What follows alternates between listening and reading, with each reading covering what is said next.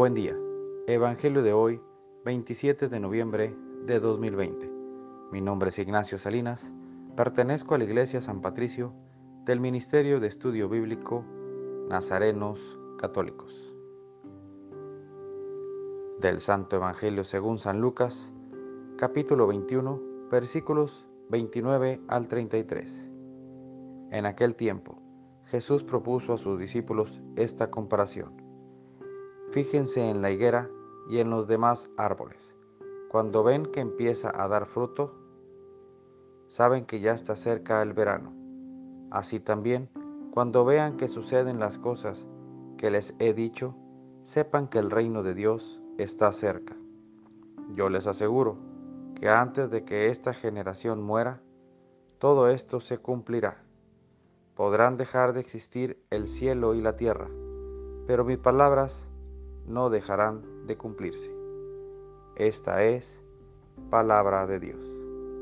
Gloria a ti, Señor Jesús. Reflexionemos.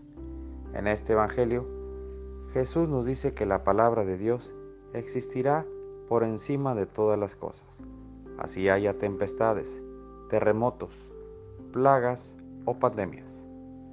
Todo tiene que cumplirse Estemos vigilantes para que vivamos a plenitud.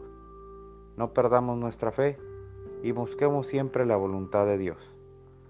Es tiempo de dar amor para que nuestro andar por la vida se haga eterno. Preguntémonos, ¿qué quiere el Señor de nosotros?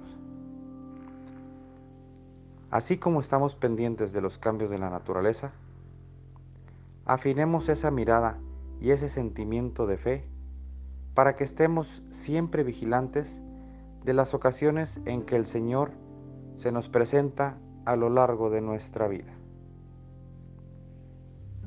Oremos. Nada te turbe, nada te espante, todo se pasa. Dios no se muda, la paciencia todo lo alcanza. Quien a Dios tiene, nada le falta, solo Dios basta. Vayamos con alegría a proclamar lo que Dios nos ha enseñado. Que tengan un excelente día.